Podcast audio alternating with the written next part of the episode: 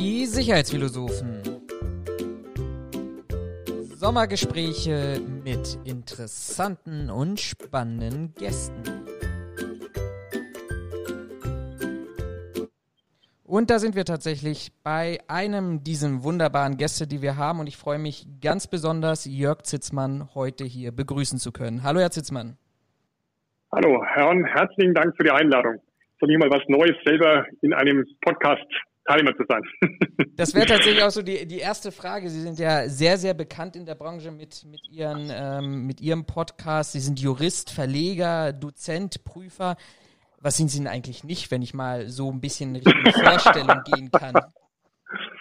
Ja, also ich bin ja ein Freund des lebenslangen Lernens und war natürlich ein reiner Zufall, dass ich während meines Studiums beim Sicherheitsdienst gelandet bin, Zahlungsannonce, Geld ein bisschen verdienen müssen und dann bin ich da gelandet und habe dann während dem Jurastudium dort gearbeitet.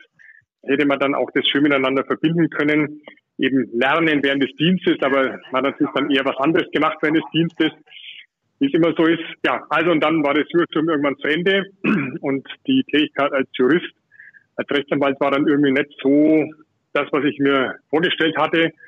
Und dann habe ich mich erinnert, dass ich ja in der Sicherheitsbranche da auch schon vorher schon so Schulungen gemacht hatte. Da gab es noch gar nichts vor 96 keine Unterrichtung, kein gar nichts, aber trotzdem hat auch damals das Unternehmen schon erkannt, dass die Leute vielleicht mal gewusst haben sollten, was ist eine Note, was ist eine, was ist ein Hausrecht. Und ja, dann ab 96 ging es ja dann los bei der IHK, erst in Richtung, dann später die Sachkundeprüfung. Ja, und so bin ich da eben nach und nach reingewachsen. Und dann habe ich irgendwann festgestellt, dass die Bücher, weil Sie ja angesprochen haben, Verleger, die Bücher, die ich gerne hätte, also speziell für den Meister für Schutz und Sicherheit, dass es da gar nichts gab.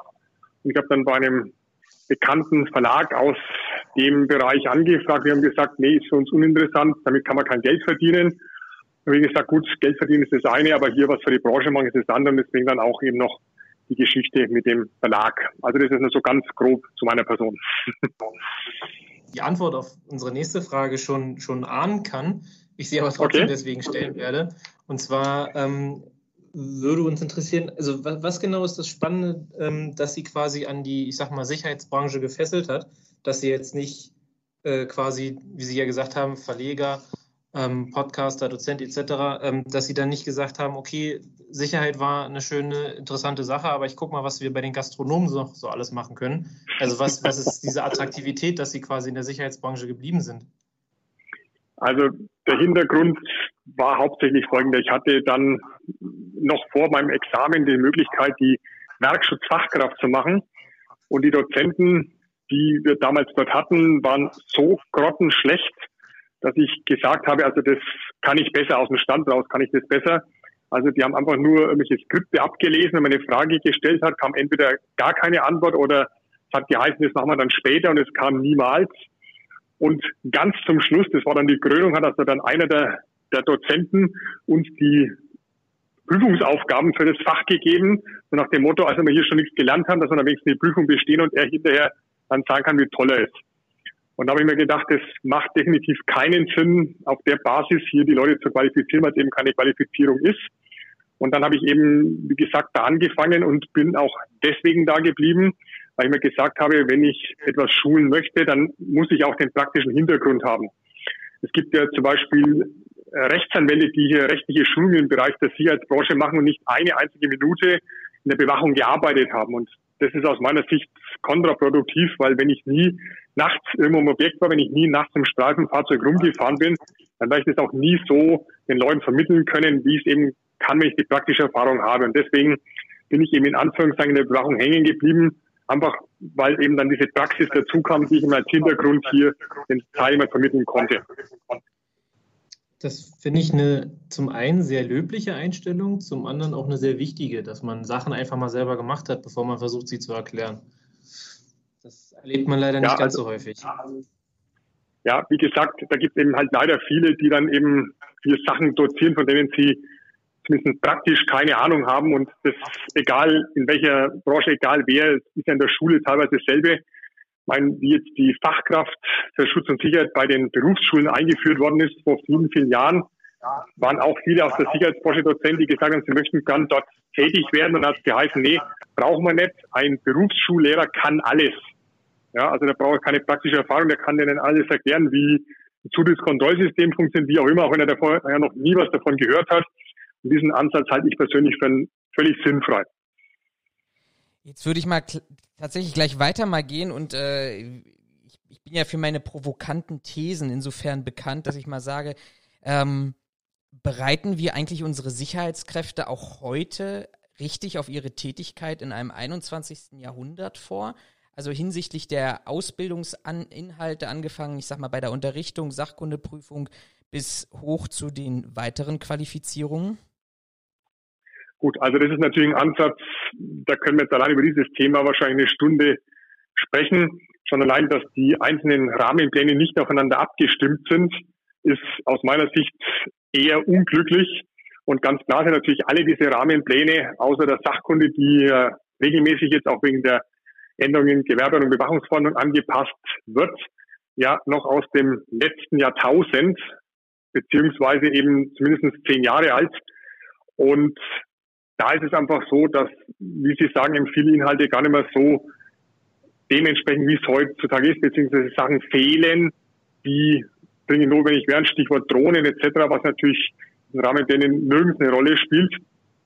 Andererseits ist es so, dass man dann teilweise von den Mitarbeitern, aber auch von den Dozenten Sachen verlangt, im Rahmenplan, insbesondere in der Sachkundeprüfung, auch Unterrichtung, die beide überhaupt nicht leisten können. Also dieses Thema, was ja da im Bereich Umgang mit Menschen neu dazu kam, Stichwort ähm, Flüchtlinge etc., dass sich also dann hier ähm, besonderer Umgang mit ähm, Kriegsgeschädigten, also mit alleine, äh, alleinreisenden Frauen, mit Leuten, die Traumata haben, Kinder etc., da ist der Dozent völlig überfordert, das den Leuten beizubringen und die Leute erst recht. Ich kann nicht von einem Sicherheitsmitarbeiter, der 10, 11 Euro die Stunde erwartet, äh, bekommt, erwarten, dass er dann in der Lage ist, jetzt hier ähm, ohne jegliche Ausbildung im Bereich Psychologie da mit den Leuten entsprechend umzugehen. Abgesehen davon, dass aus meiner Sicht es von außen meistens gar nicht erkennbar ist, wenn ich hier 100 Flüchtlinge habe, wie soll ich jetzt als Außenstehender ohne wirklich fundierte psychologische Kenntnisse erkennen können, wer jetzt da traumatisiert ist etc. Also das heißt, da wird dann einfach irgendwas von der Politik reingebaut, ob das jetzt Sinn macht oder nicht, und dann friss oder stirb und dann müssen alle damit schauen, wie sie damit zurechtkommen. Wir diskutieren ja immer wieder über die Qualität der Sicherheitsbranche. Ähm, was bedeutet denn Qualität eigentlich bei uns, vielleicht auch hinsichtlich einer, einer guten Qualifikation, einer guten Ausbildung? Und wo grenzt sich das vielleicht auch, ich sag mal, mit unserer Aufgabenstellung her ab in, in Richtung vielleicht anderem Gewerbe wie im produzierenden Gewerbe oder einer anderen klassischen Dienstleistung Ihrer Meinung nach? Also das Problem ist aus meiner Sicht folgendes. Bewachung ist Niedriglohnsektor und wird auch von vielen großen Firmen werden die Mitarbeiter gerne in diesem Bereich gehalten, weil Mitarbeiter, die wenig Geld verdienen, die mucksen auch eher selten auf und machen einfach ihr Zeug und man braucht sich um nichts kümmern. Man muss sich weder um Qualifikation umsonst etwas kümmern. Und da war es sehr interessant. Ich habe neulich einen Artikel gelesen in einer Verbandszeitschrift. Da ging es Vergleich zwischen den Niederlanden und Deutschland. Und da ist es so, dass in den Niederlanden in der Sicherheitsbranche nur jemand arbeiten darf, der eine mindestens zweijährige Ausbildung absolviert hat. Also es wäre hier völligst undenkbar. Ja, einfach weil der Ansatz hier ein ganz anderer ist und entsprechend ist auch die Stellung der Bewachung in der Gesellschaft. Wenn es nach mir gehen würde, dann wäre so die Sachkunde absolutes Minimum, also so für die Einsteiger. Und man müsste dann nach kurzer Zeit zumindest die GSS haben, beziehungsweise eben Ausbildung, Service oder Fachkraft. Und jeder Betrieb müsste aus meiner Sicht mindestens einen Meister haben. Aber wie gesagt, das ist politisch nicht gewollt. Das ist von Arbeitgeberverbandsseite so nicht gewollt. Es ist von den großen Sicherheitsunternehmen so nicht gewollt. Und von daher ist die Wahrscheinlichkeit gering, dass sich da so schnell was ändert. Da würde ich aber gerne nochmal gerade ein, einhaken. Ich meine, da haben wir dann letztendlich ja ein, eine riesige Lücke, ein Gap zwischen der uns, zumindest jetzt noch, da gibt es ja möglicherweise mit der, mit der Zuständigkeit beim Innenministerium ganz andere Definitionen, aber da ist ja eine Lücke zwischen der Definition im 34a, der Gewerbs-, die gewerbsmäßige Bewachung von Leben oder Eigentum fremder Personen und eigentlich den Anforderungen. Also ich vergleiche das immer ganz gerne, wenn ich, ohne das jetzt despektierlich zu meinen oder diese Tätigkeit äh, abzuwerten, aber wenn ich morgens Brötchen verkaufen will und die gegebenenfalls in meinem Backshop noch ähm, selber aufbacken möchte, dann, dann muss ich viel mehr Anforderungen erfüllen, als in einer Tätigkeit, wo wirklich auch im Gesetz drin steht, Leben fremde Personen zu bewachen. Ähm, Sie haben ja ein paar Ansätze ge gesagt, aber wie, wie, erklären Sie sich vielleicht an dieser Stelle auch noch, noch den immer noch existierenden Gap? Ich meine, wir haben ja, wir haben ja diverse Veränderungen auch der, des Paragraph 34a in den letzten Jahren und auch die Anpassung erlebt. Ähm, wir, was, was sind da so vielleicht auch die Treiber, auch außerhalb vielleicht der, der, der Qualifikation? Ja, der Hintergrund ist der, dass eben, wie ich es ja vorhin schon gesagt hatte, bis 1. April 96 gab es ja gar nichts, null. Da konnte einfach jeder direkt von der Straße konnte als Sicherheitsmitarbeiter arbeiten. Und das hängt der Sicherheitsbranche einfach bis heute nach.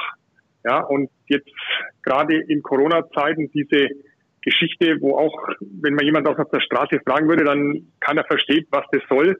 Wenn ich einen Sicherheitsmitarbeiter an einen an eine Supermarktstelle. Da gab es ja schon Diskussion, braucht er jetzt überhaupt eine 404a oder braucht er keine? Jetzt gehen wir davon aus, er braucht eine, weil eben er fürs Hausrecht hier tätig ist. Wenn ich aber einen, also wenn es ein externer von einem Sicherheitsunternehmen ist, wenn es aber ein Mitarbeiter des Unternehmens ist und ich stelle den an die Tür, dann braucht er gar nichts, obwohl er genau dieselbe Tätigkeit ausführt. Und das jemand draußen zu erklären, würde niemand auf die Idee kommen, dass wenn ich jetzt zum Beispiel einen Mechatroniker habe, der jetzt meine Bremsen am Auto einstellt, dass der dann, wenn er direkt für das Unternehmen arbeitet, wo ich mein Auto hinbringe, dass er dann keine Qualifikation braucht. Nur wenn einer von extern kommt, zum Beispiel Arbeitnehmerüberlassung, dass der dann eine Qualifikation bräuchte. Auf so einen Schwachsinn würde in anderen Branchen definitiv keiner kommen. Nur hier in der Bewachung haben wir diesen Blödsinn. Ja, und deswegen ist es aus meiner Sicht, weil eben alle bremsen. Ich habe auch schon mal ähm, mit Leuten aus dem Bereich Politik gesprochen und die haben auch gesagt, nee, das ist von der Politikseite her gar nicht gewünscht. Man will da so eine Art Auffangbecken haben, also Leute, die man sonst nirgends brauchen kann, die steckt man dann hier in die Bewachung. Und darunter müssen natürlich alle leiden, die in der Bewachung in Anführungszeichen auch ohne diese Vorgaben gerne arbeiten möchten und auch gern was leisten möchten und gern vorwärts kommen möchten. Und die sind dann halt eben in diesem ganzen Konstrukt gefangen. Jetzt muss man sagen, jetzt haben wir 91 Prozent aller Sicherheitskräfte, die nur die gesetzlichen Mindestanforderungen erfüllen. Ähm, das ist jetzt natürlich, das war jetzt eine Auswertung von, von dem Alexander Lukas, äh, den wir beide, ja. glaube ich, ganz mhm. gut kennen. Ähm, ja. Wie würden Sie mit der Beschreibung der aktuellen Ausbildungssituation Masse statt Klasse mitgehen? Masse statt Klasse. Mein ähm, aus meiner Sicht haben wir weder noch im Moment, weil Masse, davon kann man nicht reden, wenn es nur neun von 100 Prozent sind. Und Klasse ist jetzt auch wieder die Frage. Mein, wir haben vorhin schon kurz das Thema Berufsschulen angesprochen, also was da teilweise läuft, auch was man dann so von Abgängern in den Berufsschulen hört, kann man jetzt auch zweigeteilter Meinung sein, ob das dann wirklich in Anführungszeichen hinterher Klasse ist. Das Problem, und das ist Punkt, den ich in meinem Podcast immer wieder anspreche, ist eben der, dass viele Leute gar nicht von sich aus sich weiter qualifizieren wollen. Und das ist aus meiner Sicht der entscheidende Punkt, weil es nützt ja auch nichts, wenn jetzt ein Unternehmen sagt, Herr X, Sie qualifizieren Sie jetzt bitte weiter und der X hat gar keinen Bock, sich weiter zu qualifizieren und solange eben die Leute nicht von sich aus bereit sind, auch erkennen, was das bringt, dass man sich weiter qualifiziert. Also eben nicht nur, dass man gegebenenfalls mehr Geld verdient, sondern auch einen besseren Horizont hat, äh, höherwertige äh, Tätigkeit dann hinterher ausführen kann. Und solange das eben bei den Leuten nicht ankommt, sehe ich da wirklich Bedenken. Und Sie haben es ja gesagt, das ist eine gesetzliche Vorgabe und viele sagen halt, ja, wenn der Gesetzgeber sagt, die Unterrichtung reicht, ja, dann was soll ich dann mehr machen?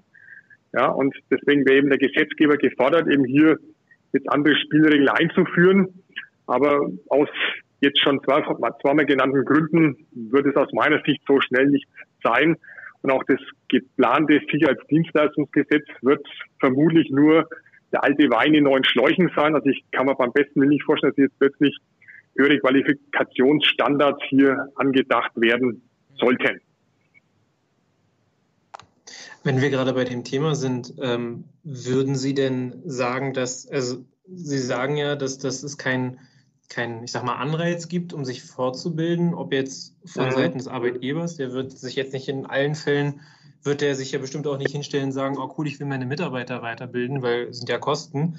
Aber würden Sie auch ja. eventuell sagen, dass, dass das Sicherheitsgewerbe in der Hinsicht eventuell auch vielleicht einfach ein bisschen undurchsichtig ist? Also dass der Mehrwert einer solchen Qualifikation bei dem Mitarbeiter einfach überhaupt nicht ersichtlich ist oder dass es vielleicht sogar ähm, um das mal ganz salopp und vielleicht sogar böse oder provokant zu sagen, dass vielleicht einfach das Klientel an Mitarbeitern ähm, vielleicht nicht die, ja, ich nenne es jetzt mal, die geistige Qualifikation hat, den Mehrwert zu erkennen? Oder wo würden Sie das festmachen, dass wir dieses, ich sag mal, dieses Weiterbildungsdefizit haben? Ja gut, es gibt ja verschiedenste Ansatzpunkte. Ich habe schon erlebt, dass Unternehmen zu den Mitarbeitern gesagt haben, pass mal auf, wir zahlen hier die komplette GSS-Ausbildung, also den Lehrgang, die Prüfung, die Freistellung, wir zahlen dir alles und die Mitarbeiter haben gesagt, nee, ich mache trotzdem nicht. Wo ich dann sage, also sorry, da kann ich, kann ich überhaupt nicht verstehen, wenn der Arbeitgeber alles zahlen würde und ich nehme das nicht an, also ein größeres Geschenk gibt's ja gar nicht. Oder jetzt auch aktuell mit der Aufstiegstafelgeschichte, also zum Beispiel in Bayern den Meister nicht nur kostenlos kriegt, sondern sogar noch Geld zurückkriegt. Und da sage ich auch, also sorry, wer das jetzt nicht in äh, Anspruch nimmt, dem ist gar nicht zu helfen. Aber was natürlich klar ist, es kommt davon, auf welcher Stufe ich stehe. Wenn ich Unterrichtung habe und sehe dann im Tariflohn GSS, auch das hat der gerade schon genannte Herr Lukas ja schon vorgerechnet. Also ich würde von Unterrichtung auf GSS-Lohn kommen, dann habe ich innerhalb von kürzester Zeit diese Investition in die Prüfung wieder herin. Ja, also es würde sich definitiv lohnen. Noch weiter hoch ist wieder die Frage, weil eben relativ wenig Stellen als Fachkraft gibt. Es gibt relativ wenig Stellen, heißt immer als Meister. Aber, und das ist ein Punkt, den ich seit 20 Jahren mit mir mittrage, mit einem damals altehrwürdigen Prüfer, der gesagt hat, bisher ist noch aus jedem Meister was geworden, aus jedem guten Meister was geworden. Das heißt, viele Leute haben halt den Blick so nach dem Motto, ich mache jetzt Meister, danach verdiene ich 10.000 netto im Monat. So wird es nicht sein. Der Meister ist einfach eine Eintrittskarte in eine andere Ebene, in eine andere Liga. Aber wie Sie eben auch gerade gesagt haben, die Frage ist halt, ob die Leute soweit das erkennen können. Und wenn man bei der IHK als Prüfer ist, hat man halt immer wieder auch mit Leuten zu tun, die dann ganz massive Prüfungsangst haben, die dann 30, 40, 50 Jahre alt sind und Ausbildungsstandard oder auch Schulqualifikation eher begrenzt. Dann ist natürlich klar, wenn jetzt jemand 40 Jahre alt ist, hat keine Ausbildung und ähm, steht jetzt da vor der IHK-Prüfung, dann gibt es wahrscheinlich einen Grund, dass er mit 40 Jahren noch ohne Ausbildung dasteht.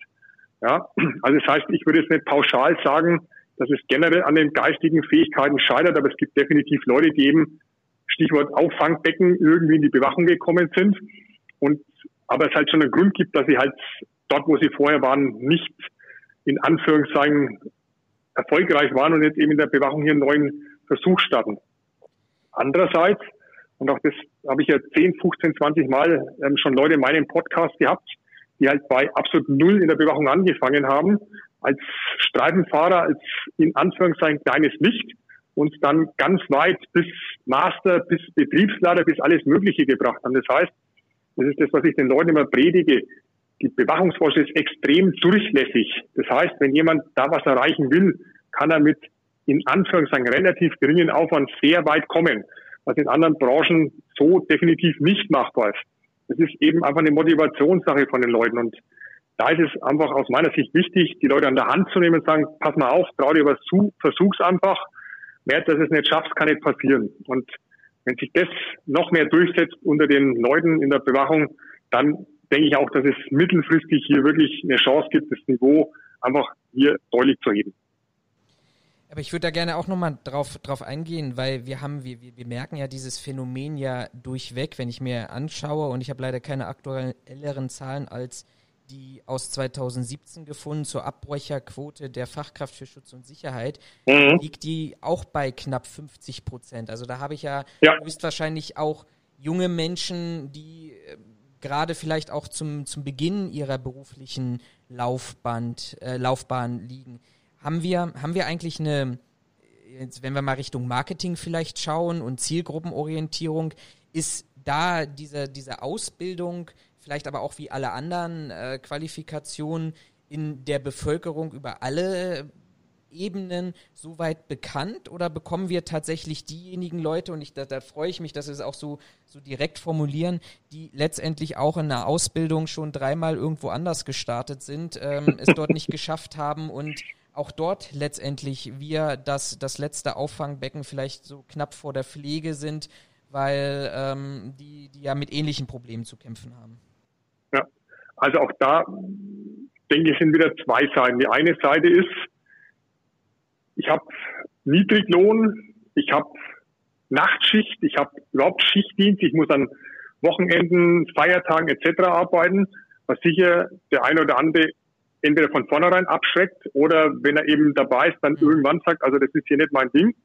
Aber ich habe es halt auch schon erlebt und auch da gibt es wirklich sehr große Firmen, die auch dann hier ähm, ganz toll auftreten, aber eben hintenrum dann die Fachkräfte, also Fachkraft auszubildenden oder Selbstkraft auszubildenden halt als billige Arbeitskräfte einsetzen. Das heißt, es findet de facto keine Ausbildung statt, sondern die Mitarbeiter werden dann ähm, in Anführungszeichen verheizt und dass die dann irgendwann sagen, ich habe die Schnauze voll hier für, ich weiß es nicht, was so ein Auszubildender verdient, für vier, fünf Euro die Stunde dann mich nachts hier rumzuschlagen, verstehe ich auch. Ja? Also ich denke, es sind, es sind beide Seiten und deswegen kommt aus meiner Sicht zu dieser hohen Abbrecherquote. Ich kann es jetzt in den anderen Branchen beurteilen, wie die mit ihren Auszubildenden umgehen, aber ich kenne hier wirklich wenige Unternehmen, die wirklich in Anführungszeichen seriös mit ihren Auszubildenden umgehen, die eben nicht als billige Arbeitskräfte hier dann ausbeuten. Und das ist auch schade und da wäre IHK gefragt, da wäre der Gesetzgeber gefragt, da wären die Verbände gefragt. Aber wie gesagt, wenn dann selbst sehr große Unternehmen, die auch dann in Verbänden hier eine sehr große Rolle spielen, zwar nach außen sagen, wir sind hier die Tollen, aber dann nach innen eben wirklich so mit ihren Auszubildenden umgehen, dann ist es A, ein Armutszeugnis für diese Unternehmen aber halt auch dann der Spiegel dessen, dass wir hier eine Abbrecherquote von 50 Prozent haben. Hm. Wenn, ähm, ich finde es ganz interessant, was Sie schon sagen, dass das Ausbildungs, ähm, vielleicht auch Entgelte für die Auszubildenden ja durchaus sehr wichtig sind, äh, um quasi, ich sag mal, in das eigenständige Leben zu starten, allein schon deswegen. Ähm, mhm. Und äh, also in meinen Augen finde ich, ist das auch ein Argument, warum ähm, Ausbildungsabbrecher ähm, in den entsprechenden Ausbildungen, Fortbildungen halt so hoch sind. Aber würden Sie also ich würde, ich persönlich würde das jetzt einkategorisieren als mangelnde Qualität Sicherheitsgewerbe oder einzelne Sicherheitsdienste. Ähm, ne? Es trifft ja nicht immer auf jeden zu. Ähm, ja. Würden Sie sagen, dass, dass sowas mit Grund, jetzt von den menschlichen Faktoren mal abgesehen, aber dass, dass sowas, also in dem Fall jetzt hier mangelnde Qualität mit, mit ein Grund dafür sind, dass wir solche Ereignisse hatten, wie jetzt in den äh, Ankerzentren in Burbach oder auch in, in, in anderen Ankerzentren, wo ja immer wieder, ich sag mal, skandalös darüber berichtet wurde, dass, dass ähm, Leute, die in diesen Ankerzentren lebten, ähm, ich sag mal, schikaniert wurden? Oder würden Sie eher sagen, ja, nee, also Qualität ist zwar das eine und es mag zwar sein, dass in manchen Bereichen die schlecht bezahlt oder unterbezahlt werden, aber in erster Linie sehen Sie da eher eine mangelnde Ausbildung, weswegen es zu solchen Vorfällen kommt. Was, was, wo würden Sie sagen, ist da die Gewichtung stärker oder schwerer? Also da ist jetzt sehr schwer, da seriös dazu Stellung zu nehmen, weil wir wissen alle, dass die Presse immer gern irgendwelche Sachen aufbauscht und man muss auch wieder ins Verhältnis setzen, wie viel Prozent oder in dem Fall Promille der Mitarbeiter in der Branche sind es, die dann wegen solchen Geschichten auffällig werden. Ja, und ich habe noch nie einen Zeitungsartikel gehört, dass am Wochenende 9.999 Sicherheitsmitarbeiter einen guten Job gemacht haben sondern es steht halt immer nur drin, der eine hat Mist gebaut. Und das ist auch das, was dann in der Bevölkerung ankommt. Und da ist eben die Frage, ist es dann wirklich so schlimm oder sind es halt einfach Einzelfälle, die vermutlich in jeder Branche passieren, aber halt jetzt hier speziell am Pranger gestellt werden, weil die Presse das super gut ausschlachten kann. Ja, und deswegen ist es wirklich sehr schwierig, damit umzugehen.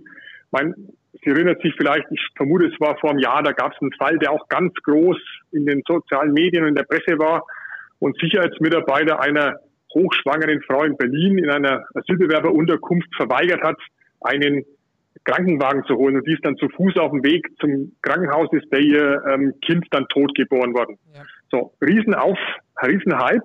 Aber danach haben wir von der Sache nie wieder was gehört. Ja, war jetzt wirklich der Sicherheitsmitarbeiter der in Anführungszeichen böse oder gab es da vielleicht andere Gründe oder war das vielleicht gar nicht so? Alles das kam ja nie raus. Also ich habe da nie irgendwas von einem Prozess oder irgendwas, das dann wirklich mal konkret festgestellt wurde, was war da Sache. Nee, man hört halt nur in den Medien, der böse Sicherheitsmitarbeiter, der die arme Frau da hat, dann in Anführungszeichen verbluten und das Kind ist gestorben und äh, wunder was. Aber ob das wirklich so war, was konkret da dahinter steckt, das kommt halt dann nie raus. Also von daher ist es aus meiner Sicht wirklich sehr schwer zu beurteilen. Liegt es jetzt an, in Anführungszeichen, schlechter Ausbildung? Liegt es in Anführungszeichen an schlechter Motivation der Mitarbeiter? Liegt es in Anführungszeichen an den Umständen? Ist es ein Gemisch aus allen dreien? Ganz schwer, da wirklich eine seriöse Antwort zu geben. Ähm, ich gebe Ihnen da vollkommen recht. Also es sollte jetzt auch nicht nicht in die Richtung gehen von wegen, ich will von Ihnen was Bestimmtes hören oder will Sie da in irgendeine in die Richtung drängen. So war das, also so war das, das war nicht die Intention. Nee, nee, kein, kein ähm, Thema, kein Thema. Ne, ich, ich, also ich, ich sehe das, ich sehe das ganz ehrlich. Ich bin halt nach wie vor der Meinung, ein gewisser, ein gewisser Anteil eigener, persönlicher, menschlicher ähm, Faktoren spielt da auch nochmal mit rein, in welche Richtung die auch gehen, wobei ich die ja jetzt explizit ausgeschlossen hatte. Ähm, mhm. Aber würden Sie, dann lasst, ich versuche mal die Frage anders zu formulieren. Würden Sie sagen, auch gerade jetzt mit Hinblick auf die, ich sag mal, schlechte Presse, auch wenn Sie, wie Sie schon sagen, komischerweise ja immer nur die schlechten Dinge ge gezeigt werden und wir ja in der Branche stehen und eigentlich auch sagen können, naja, also ja klar, es gibt diese auffällig ähm, starken Fälle, aber nicht jeder Fall ist so und das sind nicht nur alle schlecht. Aber würden Sie sagen, dass man solche Fälle potenziell hätte anders handeln können, wenn man eine, eine, andere Qualität oder ich sag mal, ja, eine höhere Qualität passt vielleicht nicht ganz richtig, aber wenn man eine, eine andere Art von Qualität äh, als, ich sag mal, Standard angelegt hätte, dass Mitarbeiter vielleicht stärker qualifiziert sind, vielleicht auch häufiger qualifiziert werden, mit besonderen Situationen geschult werden. Zum Beispiel gerade solch, also so ein Standard wäre ja die äh, Deeskalationsgespräche. Das ist in meinen Augen ja. und aus meiner Erfahrung auch das, was ein Sicherheitsmitarbeiter so zu 90 Prozent in seinem, in seinem Dienst eigentlich äh, äh, widerfährt, je nachdem, in welcher Branche er arbeitet. Aber dass man durch, ja. durch wiederholte Schulung, dass man durch versuchtes Qualitätssteigern sowas eventuell hätte nach Möglichkeit verhindern können. Jetzt wieder natürlich außen vor gelassen, dass es da auch noch persönliche Befindlichkeiten von einzelnen Personen gibt, die man nicht beeinflussen kann. Also wenn jemand eine spezielle Meinung hat, dann werden wir die mit unserem äh, als Arbeitgeber mit Sicherheit nicht, nicht geändert bekommen. Aber dass man zumindest sagt, hier, wir haben was Ausbildung oder beziehungsweise Qualität unserer Dienstleistung angeht, haben wir alles dafür getan, dass sowas nicht, nicht sowas passiert, um, ich sag mal, diesen krassen Fall dann ein bisschen abzumildern. Meinen Sie, das wäre potenziell möglich gewesen?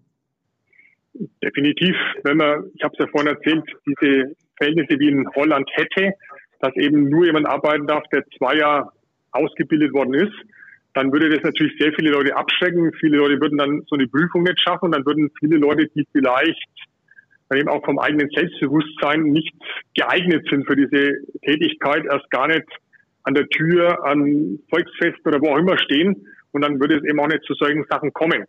Ja, aber das ist ein Teufelskreis. Solange eben wenig bezahlt wird, sind halt viele Leute, die sagen, also ich stelle mich nicht für 11 Euro hin.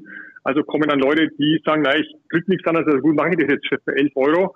Und die dann vielleicht auch eben gar nicht so lernwillig und lernfähig sind ja, ich meine, auch da, wir können hier offen drüber reden. Es sind natürlich in den letzten Jahren sehr viele Leute auch in der Sicherheitsbranche, die, sagen wir mal, vor sich begrenzte Deutschkenntnisse haben. Ja, und da ist es natürlich dann auch wieder schwierig, wie setze ich mich durch, wenn ich eben gar nicht richtig argumentieren kann in der Sprache, in der ich mich durchsetzen sollte.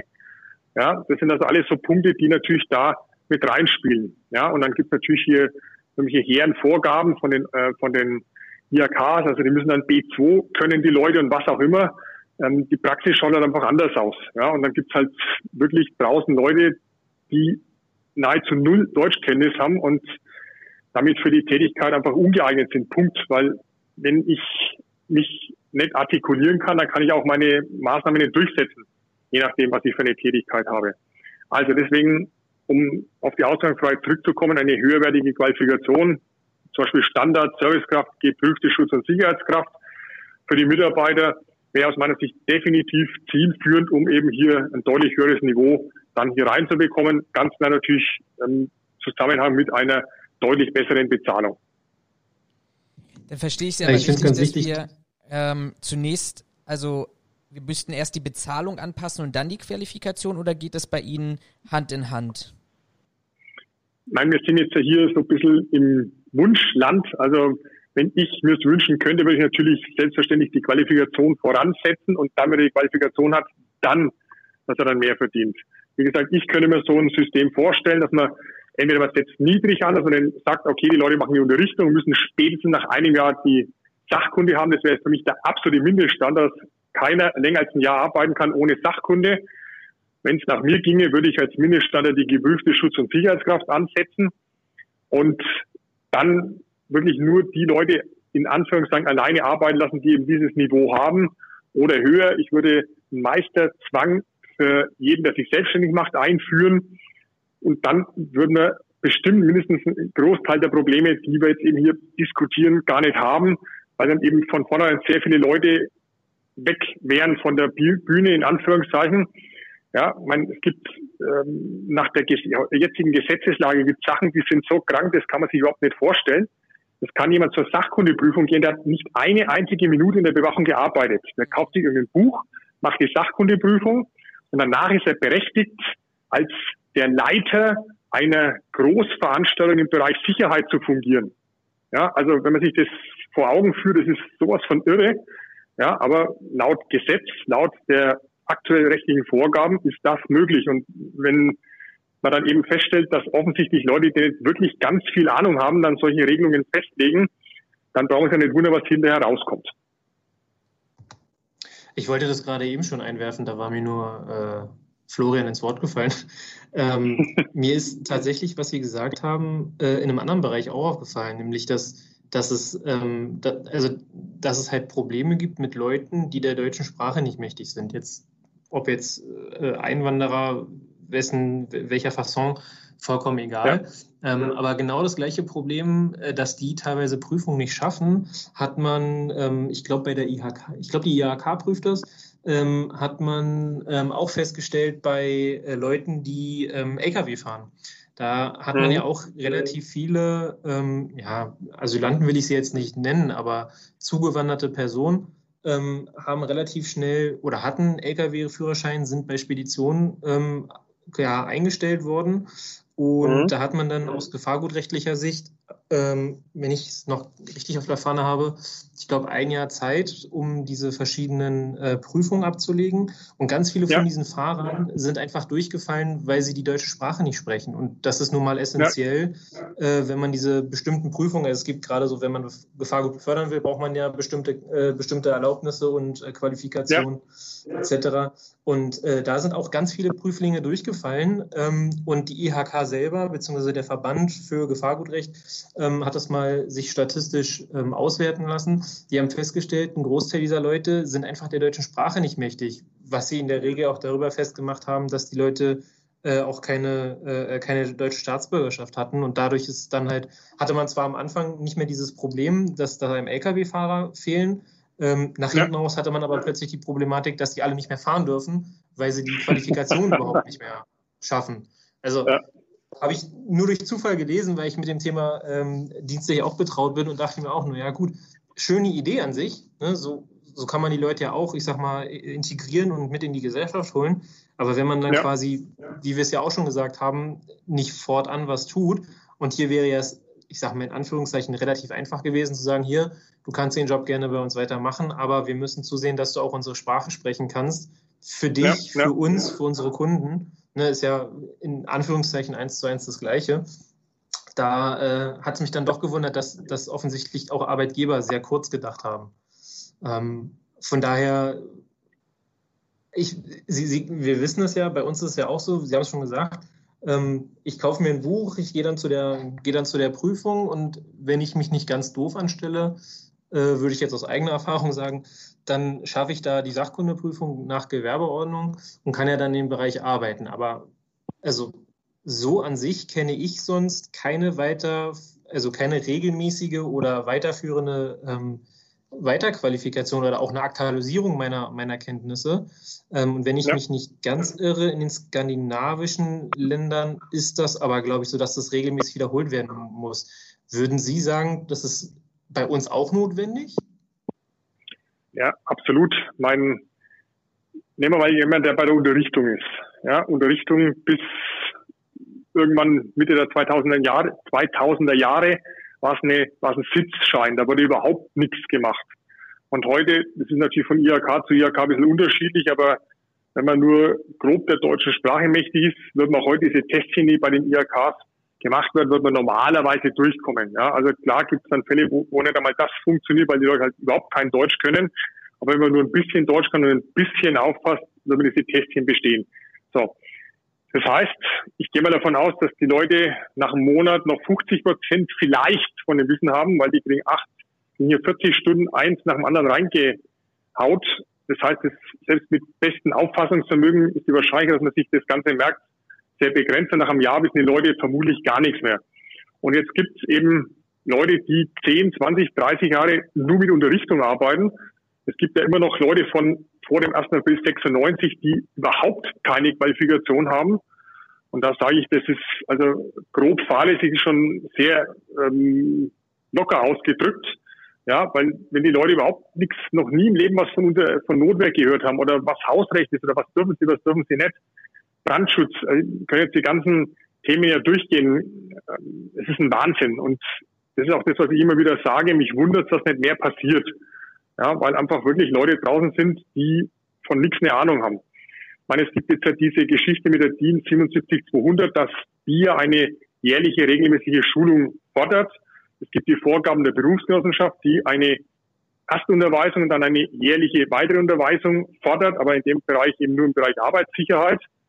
Das gibt schon, aber Theorie und Praxis, welches Unternehmen macht denn draußen? Ja, und solange halt da auch der Gesetzgeber sich um in Anführungszeichen nichts kümmert, mein, war jetzt die Frage, auch das ist ja so ein ganz klassisches Thema, Thema Arbeitszeitgesetz. Ja, ich behaupte jetzt mal 95 Prozent aller Sicherheitsunternehmen halten das Arbeitszeitgesetz nicht ein. Und da gibt es auch eine schöne Aussage von einem Verbandsvertreter, der mal gesagt hat, naja, das kann man halt nicht einhalten, das geht halt nicht. Ja, also auf deutschen Gesetzesverstoß damit argumentieren, es geht halt nicht anders, finde ich schon mhm. auch von einem Verbandsvertreter wirklich hardcore. Ja, aber da macht ja auch keiner was. Es wird nicht äh, überprüft, die Behörden machen nichts. Ja, und dann braucht man sich nicht wundern, wenn es eben so läuft, wie es jetzt läuft. Ja, ganz einfach. Wir haben ja vorneweg gesagt, wir, wir wollen ja auch ein bisschen so in die Zukunft gucken. Ähm, mhm. Und wir haben, wir haben ja, also die, die Problematik kommt ja nicht unbedingt aus dem, aus dem luftleeren Raum. Wir stehen ja irgendwie so im Spannungsfeld zwischen ähm, ich, schlechter Bezahlung für eine Tätigkeit wo ich vielleicht, es gibt immer so diesen Standardspruch, das kommt sicherlich nochmal auf die Tätigkeit drauf an, aber mit einem Fuß sowieso im Gefängnis stehe. Ähm, mhm. Schlechte Bezahlung, äh, geringe Zugangsqualifikationen, Unternehmen und Politik, die nicht unbedingt an der Weiterqualifizierung interessiert sind, und vielleicht auch Kunden, die, die in der Tat nicht wirklich äh, Ahnung von der Materie haben und sich nicht irgendwie ja. einen Fachmann dazu holen, sondern maximal das ausschreiben, was sie die letzten zehn Jahre ausgeschrieben haben oder mal eben googeln. Ähm, wir haben 13.000 offene Stellen, die, glaube ich, in dieser Gesamtbetrachtung tatsächlich noch ein bisschen auch stärker aufwiegt, ähm, weil klar, wenn ich die Anforderungen stelle, ich habe sowieso jetzt schon Schwierigkeiten für ganz, ganz geringe Anforderungen Personal zu bekommen. Jetzt setze ja. ich die Messlatte ein bisschen höher. Wie kriegen wir das? können wir da damit umgehen in der Zukunft? Was ist da so Ihr Tenor? Wo sollte der Schwerpunkt sein? Ja, wie gesagt, das ist der Punkt, wo ich jetzt seit Jahren versuche anzusetzen, dass man die Leute wirklich in Anführungszeichen an der Ehre packt und sagt, so, setz dich jetzt hin, mach was, bilde du dich weiter. Auch wenn ein Arbeitgeber und niemand daran Interesse hat, mach du dein Ding. Und Stichwort 13.000 offene Stellen, da sind ja auch viele dabei, wo dann wirklich qualifiziertes Personal mhm. gesucht wird, wo eben GSS oder höherwertig gesucht wird. Ja, ich hatte schon mehrfach im Podcast Interviewpartner aus der Industrie und da schlackern dann dem normalen Sicherheitsmitarbeiter die Ohren.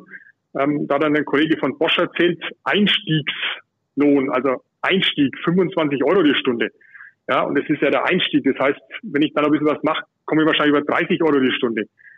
Das heißt, da ist Potenzial ohne Ende da, aber ich muss halt selber was tun, ich muss für mich selber aktiv werden, ich muss selber mein Leben in die Hand nehmen und nicht hoffen, dass mich irgendjemand an der Hand nimmt, der Arbeitgeber oder der Staat oder was weiß ich wer, und dann eben für mich irgendwie hier was macht oder schüttet jemand irgendwie einen Eimer mit Euros über mich aus. Das wird nicht funktionieren.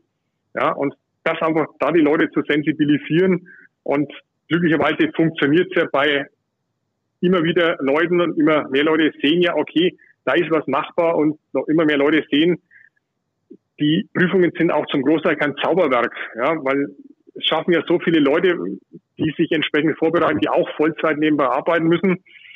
Und dann wird jeder, der sich eben entsprechend damit befasst und auch wirklich Zeit investiert, kann die Prüfungen bestehen.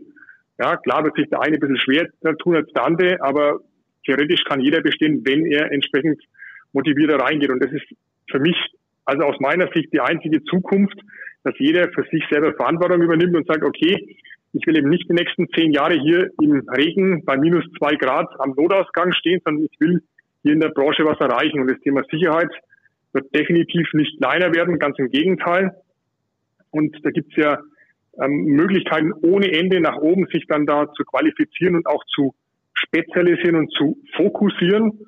Ja, auch das hatte ich ja neulich mit dem Herrn Timchenko, den ich auch sehr schätze im Podcast, dass halt viele Unternehmen meinen, sie müssen einfach alles anbieten und es wird nicht funktionieren. Und genauso ist es auch für den einzelnen Mitarbeiter. Ich kann nicht alles können. Ja, ich würde mir nie hier in der Schule anmaßen, sagen, ich kann alle Fächer unterrichten. Das, da würde ich mich unglaubwürdig machen. Das funktioniert nicht. Und genauso kann ich eben auch als Mitarbeiter sagen, okay, ich ähm, fokussiere mich jetzt auf den Teilbereich X und da möchte ich jetzt wirklich super gut werden und dann kann ich auch in dem Bereich gut Geld verdienen. Mhm. Ja, da, da müssen wir hin. Ähm, das, das würde ja, wenn ich es richtig verstehe, dafür sprechen, dass ähm, wenn wir dieses, ich nenne es jetzt mal Sicherheitsdienstleistungsgesetz, ne, wobei ich den Umfang tatsächlich gar nicht kenne, ähm, das würde ja aber dafür sprechen, dass es durchaus Sinn machen würde, gesetzlich vorzuschreiben, okay, passt auf, für einen Kunden oder ein Unternehmen, das sich so und so aufbaut, aufgrund der und der Risiken, müsst ihr mindestens diese Anforderung stellen, dass ihr da arbeiten dürft. Sind Sie der ja. Meinung, dass das würde schon deutlich helfen und würde uns quasi einfach, ja, ich sag mal, einen ganz großen Schritt voranbringen? Oder würden Sie sagen, oh, das ist dann doch ein bisschen zu, zu stark? Das würde uns definitiv voranbringen. Das ist auch genau das, was ich haben wollte, wenn es nach mir gehen würde. Das Problem ist bloß, man würde es garantiert, wenn sowas, also wenn jetzt höhere Qualifikationsstandards kämen, wenn man das garantiert so machen, wie man es in der Vergangenheit auch gemacht hat, Stichwort Bestandsschutz. Das heißt, alle anderen, die schon arbeiten, würden dann auf dem Level bleiben dürfen, den sie jetzt haben und müssten nicht den neuen Level dann in Anführungszeichen erklimmen. Das heißt, es würde sich dann zehn Jahre oder noch länger dauern, bis das irgendwie sich so ein bisschen in der Branche durchgesetzt haben würde, weil eben alle, die schon da sind, würden dann sagen, ja, der Gesetzgeber sagt, ich brauche es nicht machen, dann brauche ich es ja auch nicht machen. Ja, und eben die, die das wirklich freiwillig machen, was ich gerade angesprochen habe, halt wirklich leider in der Minderheit sind. Und auch viele Arbeitgeber sagen ja, wenn der Gesetzgeber das nicht verlangt, dann verlange ich es auch nicht. Warum soll ich das verlangen? Und der Kunde will eben zwar über den günstigsten, also macht es auch keinen Sinn, jetzt meine Mitarbeiter hier groß zu qualifizieren. Ja, ist auch völlig sinnvoll, diese Denkweise, aber eine andere Baustelle. Also aus meiner Sicht wäre es ganz klar idealer Schritt, die Standards zu erhöhen, aber es würde keinen Sinn machen, dann zu erwarten, dass nach ein, zwei Jahren hier alles ganz toll wäre, weil einfach, wie sie das durchzieht, das würde definitiv dauern. Aber interessanterweise gibt es ja Bereiche, die es geschafft haben. Also wenn ich beispielsweise mal in die, ich nenne es jetzt mal Selbstverpflichtung des DFB geht, schaue, wo ich praktisch als, als Ordner für, für, für den Bundesliga-Bereich ähm, mhm. tatsächlich ein Schulungsprogramm durchlaufen muss ich sage mal, wir haben den Luftsicherheitsbereich, der, der ein eigenes Gesetz bekommen haben. Wir haben den Atomrecht, also den Atombereich, ähm, mhm. tatsächlich auch Sicherheitskräfte ähm, aufgenommen sind. Ähm, es ist ja scheinbar in bestimmten Bereichen möglich, ähm, im Gegensatz zu, ich sag mal, dem, dem Großteil, vielleicht 95 Prozent der, der gesamten Branche, der sich halt letztendlich um klassische Bewachungsaufgaben ähm, kümmert. Wäre das vielleicht ja. auch hinsichtlich des Bestandsschutzes, diese, diese Gefahr sehe ich natürlich auch, ähm, wäre das vielleicht auch hinsichtlich dieses Bestandsschutzes ganz interessant oder mal überlegenswert zu sagen, dass sich die einzelnen Bereiche da auch stärker darauf konzentrieren, was, welchen Bedarf sie eigentlich für, für ihren, Ihre Branche sehen? Ja, wir drehen uns immer ein bisschen im Kreis. Solange das Ganze politisch nicht gewollt ist und die großen Sicherheitsunternehmen und die Verbände das nicht wollen, wer soll denn dann derjenige sein, der das durchsetzt? Weil gegen diese Phalanx wird es unmöglich sein, hier irgendwelche anderen Standards durchzusetzen. Und wenn jetzt hier bestimmte Sachen angesprochen werden, Stichwort äh, Luftsicherheit, dann ist es ja immer nur ein Reagieren gewesen. Also es gab die Anschläge in den USA 2001 und danach haben wir dann bestimmte Maßnahmen ergriffen. Das heißt, es müsste erst irgendwas passieren, bevor dann die Politik vielleicht aufwacht unter dem Druck der Bevölkerung, unter dem Druck von außen und dann vielleicht irgendwas ändern würde. Aber dass das von sich aus kommt, ja, diese Erkenntnis halte ich jetzt für eher unwahrscheinlich. Weil auch dieser Wechsel zum Bundesinnenministerium, wo sich ja viele da jetzt das als Allheilmittel sehen, ich bin da erstmal skeptisch. Warten erst mal, was passiert. Ja, mhm. ich glaube nicht, dass es jetzt von heute auf morgen hier irgendwelche ganz tollen Auswirkungen auf die Branche haben wird. Aber Sie, Sie, sprechen einen ganz interessanten Fakt an, der, der, wo, wo, Sie vielleicht für mich eine Erklärung haben, weil ich da seit, seit mindestens vier Jahren nicht, nicht, nicht hinterkomme. Diese Ereignisse haben wir ja auch in der klassischen Bewachung ja letztendlich ja auch schon gehabt.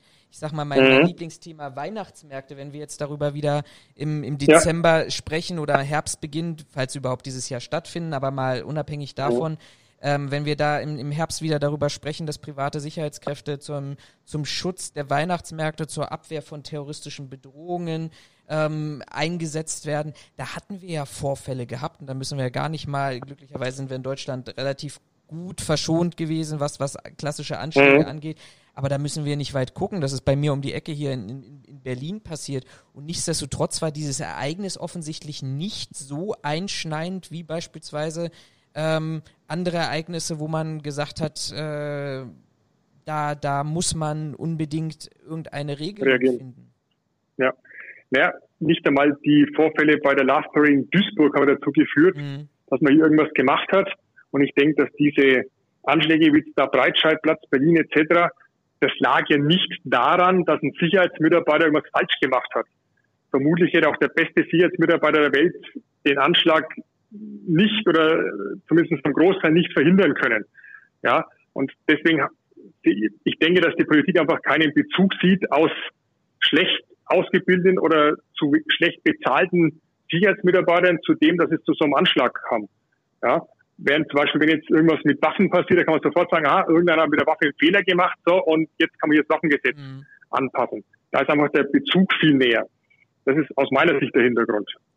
Ich würde aber trotzdem gerne nochmal fragen, weil, weil das ja auch letztendlich immer so ein Thema ist, wir, wir sind, das habe ich mal in, einer, in, in, einem Webinar für äh, einen Veranstaltungsbereich vor ein paar Wochen mal dargestellt. Wir sind ja irgendwo mhm. zwischen dem, dem faulen Sicherheitsmitarbeiter und den Helden, die irgendwie ähm, dann zum Einsatz kommen müssen, die, weil ähm, wir, wir mehr Sicherheit brauchen. Also da sind wir auch tatsächlich komplett und nicht nur irgendwelche Bereiche, sondern des, der, der, der Sicherheitsmitarbeiter, der gestern noch der schlafende Pförtner war und dem man sowieso nichts zutraut, sind wir medial, politisch, ähm, dann plötzlich morgen diejenigen, die die Lücke zwischen Bürger und Polizei füllen, weil vielleicht staatliche Ressourcen nicht ausreichend sind.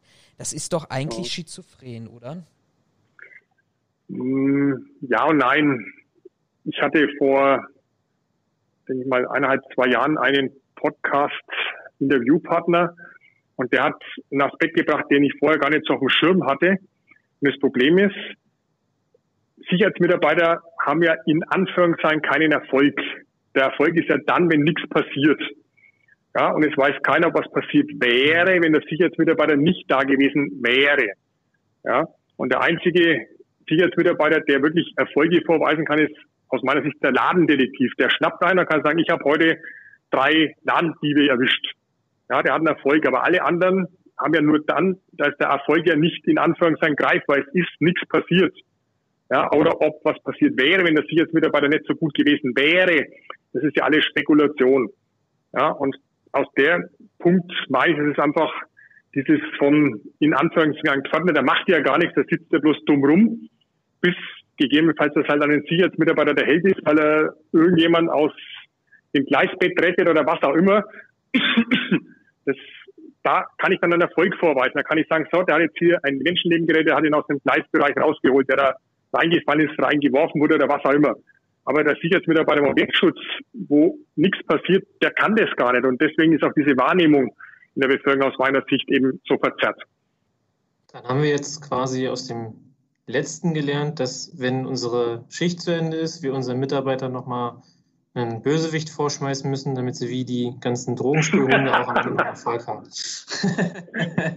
Nein, natürlich nicht. So ähnlich, so ähnlich, ne? Aber ähm, wenn ich jetzt so auf die Uhr äh, schiele, dann sind wir ja schon relativ weit in unserem Gespräch. Deswegen ähm, noch eine abschließende Frage. Und ja. zwar, ähm, jetzt haben wir über Qualifikation, Qualität etc. gesprochen. Wenn mhm. Sie die Möglichkeit hätten, am grünen Tisch zu sitzen, wenn es um ein Ausbildungsgesetz für die Sicherheitsbranche geht. Ja. Was würde, wenn Sie da mit dabei sitzen, was würde denn in diesem Gesetz drinstehen? Also das allererste, was ich erstmal aufheben würde, ist diese Geschichte bei der Fachkraft mit diesen Sperrfächern. Es ist ja so, dass ein ziemlich wichtiges Fach ist das Thema Recht. Mit dem Thema Recht haben sehr viele ein Problem.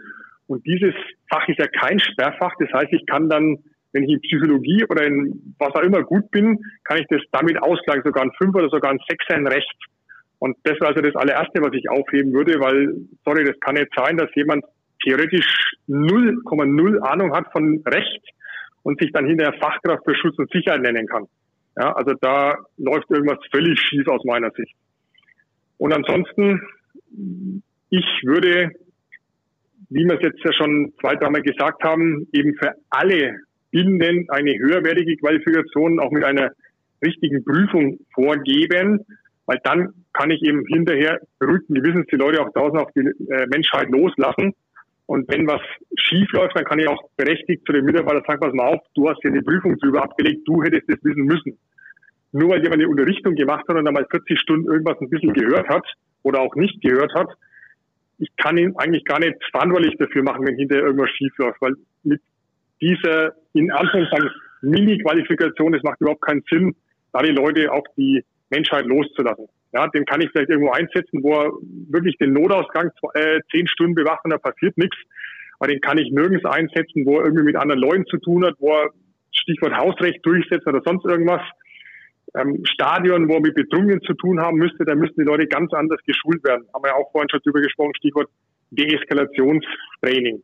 Ja, also das sind alles Punkte, die hier ganz wichtig wären, auch Stichwort De Deeskalationstraining, dass er gegebenenfalls praktische Aspekte mit reinbringen würde in so eine Qualifikation. Im Moment ist ja alles reine Theorie.